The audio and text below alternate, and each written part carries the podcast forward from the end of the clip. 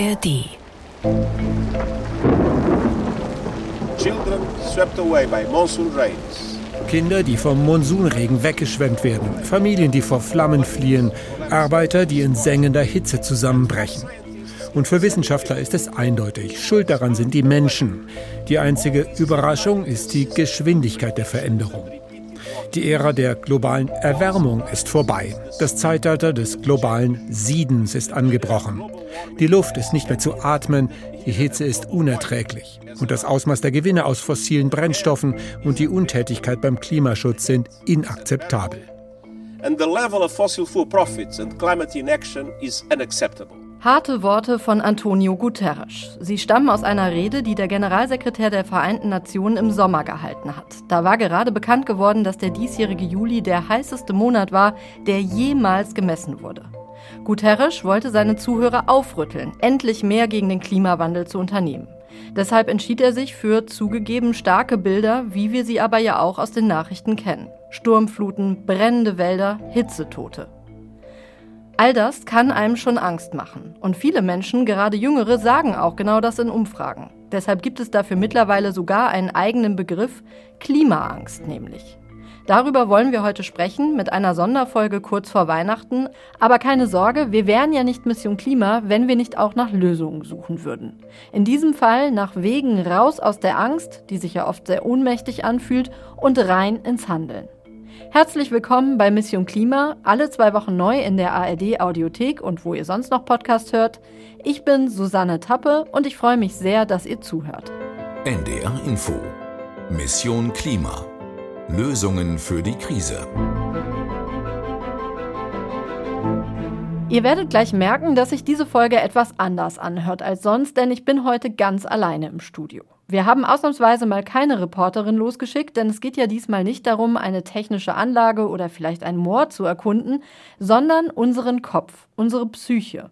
Und da fanden wir, also meine Redakteurin Ines Burkhardt, liebe Grüße, und ich es besser, intensiv mit Menschen zu reden, die uns von ihren Gefühlen und von einem guten Umgang damit erzählen können.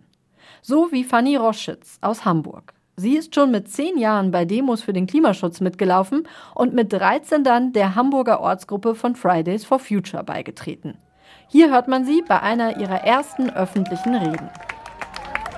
Mein Name ist Fanny und ich bin seit fünf Monaten bei Fridays for Future aktiv. Ich gehe in die siebte Klasse und bin 13 Jahre alt. Und da ich erst 13 bin, bin ich noch zu jung, um zu wählen. 2029 darf ich das erste Mal den Bundestag wählen.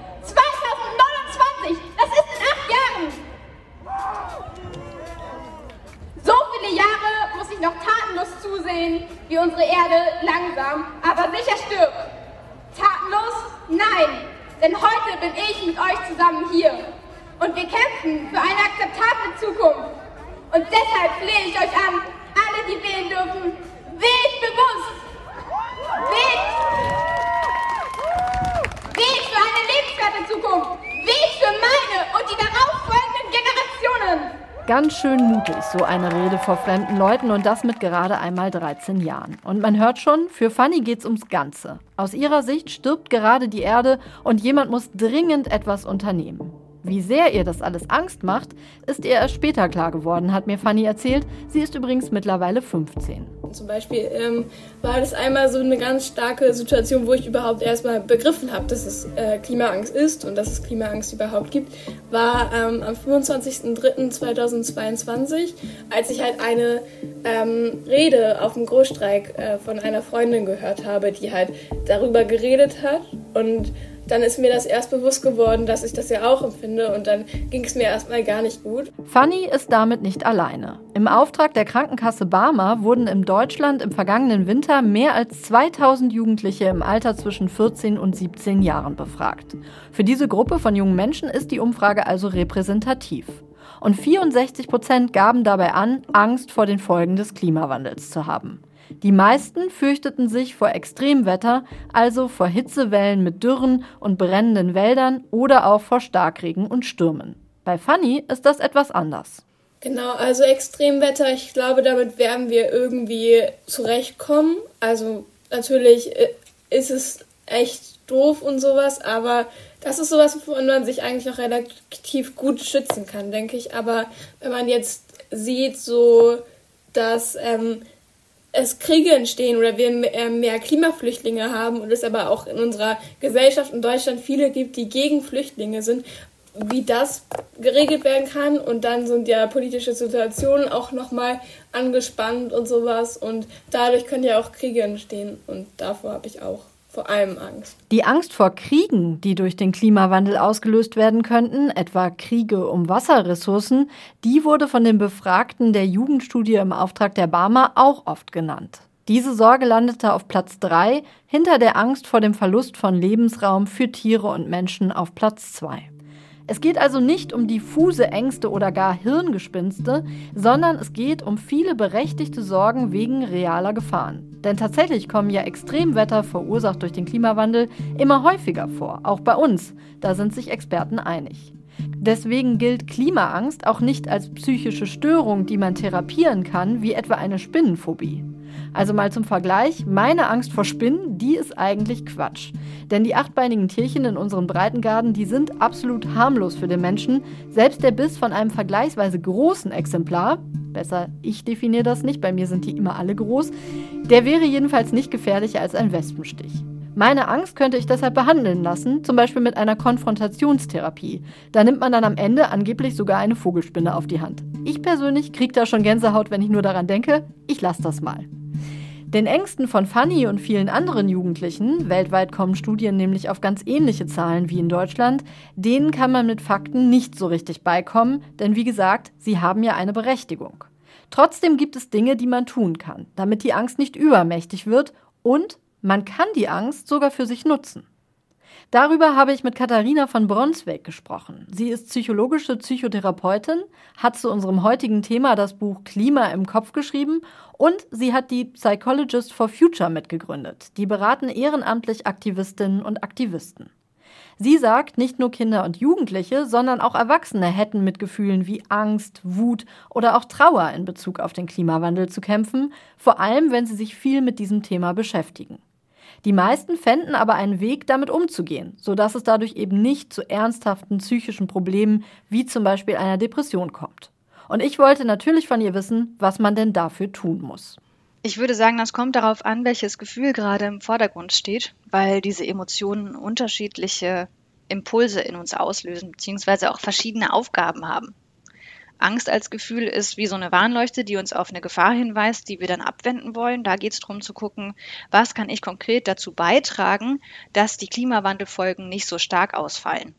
Und dafür müssen wir gar nicht irgendwie uns auf der Straße festkleben, sondern es reicht, wenn man das, was man sowieso kann und jeden Tag macht, eben mit dieser Perspektive auf Klimaschutz macht und dann eben sich mit anderen Leuten zusammentut, um was zu bewegen. Wir sehen in Studien, dass eben vor allen Dingen gegen dieses Ohnmachtsgefühl hilft, wenn man kollektive Wirksamkeit erlebt. Also, dass man gemeinsam mit anderen die großen Hebel in Bewegung setzen kann. Und das heißt, man muss sich irgendeine Gruppe suchen, mit der zusammen man was tun kann. Fanny macht es also instinktiv genau richtig. Sie engagiert sich mit Gleichgesinnten bei Fridays for Future, schreit und singt, wie ihr gerade im Hintergrund hört, sich ihren Frust von der Seele und sie nutzt ihre Angst als Antrieb, um etwas zu verändern und um andere für den Klimaschutz zu gewinnen. Und dann gibt es eben andere Gefühle wie Wut zum Beispiel, die uns darauf hinweist, dass wir was ungerecht finden oder unserer Zielerreichung was im Weg steht. Das heißt, Wut weist uns auf bestimmte Werte hin, die verletzt sind. Sowas wie Gerechtigkeit. Und dann kann man eben sich fragen, okay, was kann ich jetzt tun, damit ich ein Gefühl von Fairness, von Gerechtigkeit bekomme? Ähm, was ist das, was mich hier eigentlich so stört? Mit wem kann ich vielleicht sprechen, damit mir Gerechtigkeit widerfährt? Fanny spricht dabei vor allem die älteren Generationen an, auch die ihrer Eltern, hier in einer Rede auf einer Demo. Es kann doch nicht sein, dass wir eine Zukunft zwischen Klimakatastrophe und Plastikmüll verbringen müssen, nur damit einige erwachsene Menschen noch ein paar Jahre länger Profit machen können.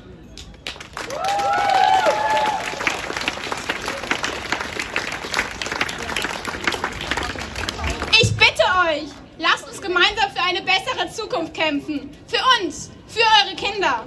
Und Trauer als Gefühl mhm. ist dazu da, Verluste zu verarbeiten das heißt, das ist das Gefühl, wo man weniger tun kann, sondern wo es eher darum geht, den ganzen Raum zu geben, vielleicht mit anderen Leuten darüber zu sprechen, wie es einem geht und das zusammen zu verarbeiten. Also ein bisschen emotional zu verdauen, in welcher Lage wir gerade sind. Erinnert ihr euch an die Szene, die Fanny mir ganz am Anfang beschrieben hat, auf der Demo, als ihr zum ersten Mal klar wurde, dass sie Klimaangst hat und als es ihr dann gar nicht gut damit ging? Ich habe natürlich gefragt, wie das Ganze dann weiterging. Und dann habe ich aber auch eine andere ähm, Aktivistin gesehen, der es halt auch nicht gut ging. Und wir haben uns dann so gegenseitig unterstützt und gegenseitig gesagt, ja, wir haben beide Angst, aber wir können uns gegenseitig helfen, diese Angst zu unterdrücken oder was gegen diese Angst zu tun wir haben uns halt umarmt und so ähm, gegenseitig ähm, so Komfort gegeben. Und äh, das war einfach sehr schön, so dann zu sehen, so ich bin nicht alleine mit meiner Angst. Fanny würde deshalb jedem empfehlen, sich eine Gruppe zu suchen, wo er oder sie sich zusammen mit anderen für das Klima engagieren kann. Angst ist dann auch positiv, denn sie hilft uns dabei, ins Handeln zu kommen, aktiv zu werden und uns für eine Verbesserung der Lage zu engagieren. Auch das zeigen gleich mehrere Studien. Alle Links dazu packe ich euch wie immer in die Shownotes. Und hier könnte unser Podcast jetzt beschwingt enden. Angst in positive Energie umgewandelt, Ende gut, alles gut. Aber Vorsicht! Angst kann ein Antrieb sein, genau das birgt aber auch die Gefahr, sich zu überarbeiten. Im Kampf gegen die Angst und auch im Kampf für die gute Sache, das hat auch Fanny schon erlebt. Also ich habe das schon leider ziemlich oft gehabt, dass ich äh, so, also was zum Beispiel im März war das so, dass ich ähm, moderiert habe auf dem Großstreik am 3.3. Und wir hatten aber zwei Wochen vorher noch keine Co-Moderation mit mir gehabt. Und dann war es da sehr äh, kritisch, weil ich halt auch Schule machen muss. Ich bin auch in einem äh, Schwimmverein tätig. Und dann war es so ein bisschen, ähm, ich muss das ja irgendwie planen. Das, da ging es mir nicht so gut die Zeit. Aber was auch eher die Angst ist, dass ich zu wenig mache, weil es halt sehr viele Menschen gibt, die ja auch schon studieren und mehr Zeit haben als ich, die dann mehr Aktivismus machen als ich. Und dann habe ich eher die Angst gehabt, ich mache zu wenig. Ähm, es gibt hier so viele, die machen viel mehr als ich und ich mache hier gar nichts. Obwohl das halt eigentlich gar nicht stimmt und dass ich einfach das mache, was ich kann. Und ich bin halt Schülerin und ich bin auch erst 15 und ich kann äh, noch nicht so viel machen wie jetzt Studierende, die ähm, so auch fast mit ihrem Studium fertig sind oder so.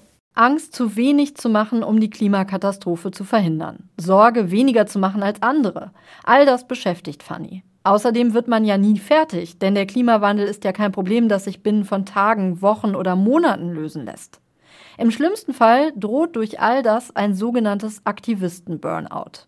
Wenn man mit seinen Kräften nicht sehr bewusst umgeht, können, genau wie im Job, auch beim ehrenamtlichen Aktivismus Überarbeitung und ein schwerer Erschöpfungszustand die Folge sein.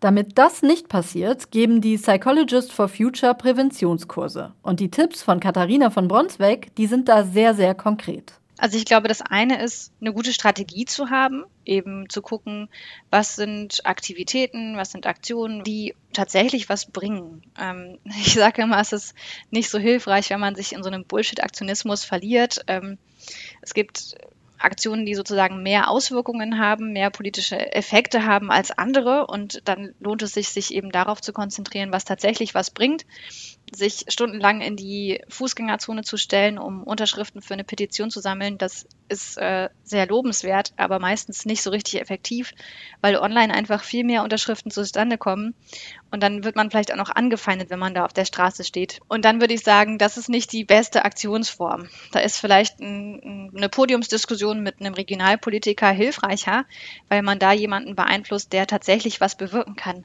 Das heißt, man muss sich erstmal fragen, was wir tun können und wo es sich lohnt, uns mit unserer Kraft drauf zu fokussieren. Klingt logisch und sinnvoll, oder? Darüber hinaus sei es wichtig, nicht zu hohe Erwartungen zu haben, sagt Bronsweg. Was sind meine Ansprüche an den Aktivismus? Und da eben realistische Erwartungen an sich zu stellen. Erstens, was den Zeitumfang angeht, den man einbringen kann.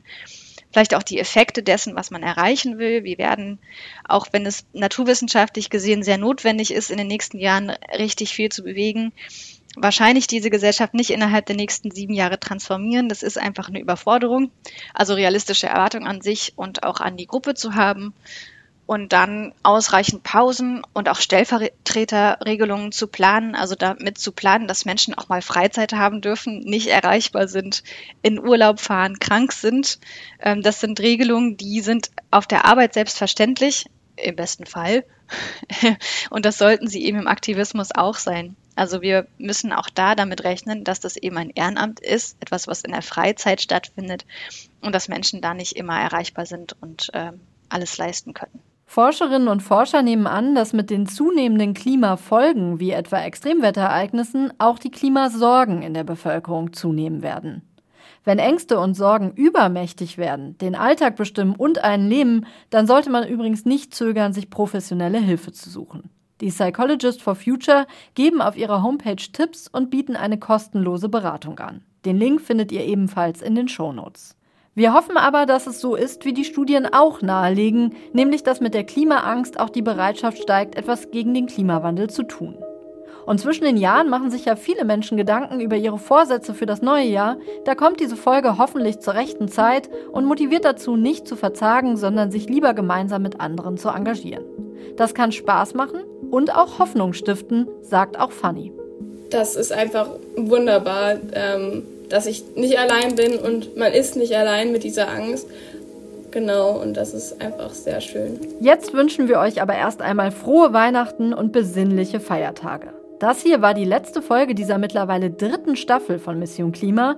Alle Folgen findet ihr zum Nachhören in der ARD Audiothek und abonniert uns doch bitte noch schnell, denn dann werdet ihr automatisch informiert, wenn es etwas Neues gibt. Im Frühling geht es ganz regulär mit neuen ausführlichen Reportagen bei uns weiter und weil uns so viele geschrieben haben, dass sie nicht so lange warten wollen, müsst ihr diesmal auch in der Staffel Pause nicht komplett auf uns verzichten. Hier im Kanal liefern wir euch in den nächsten Monaten immer mal wieder kürzere Folgen zu neuen spannenden Lösungsansätzen und auch Updates zu älteren Beispielen, bei denen wir uns gefragt haben, was wohl aus den Projekten geworden ist.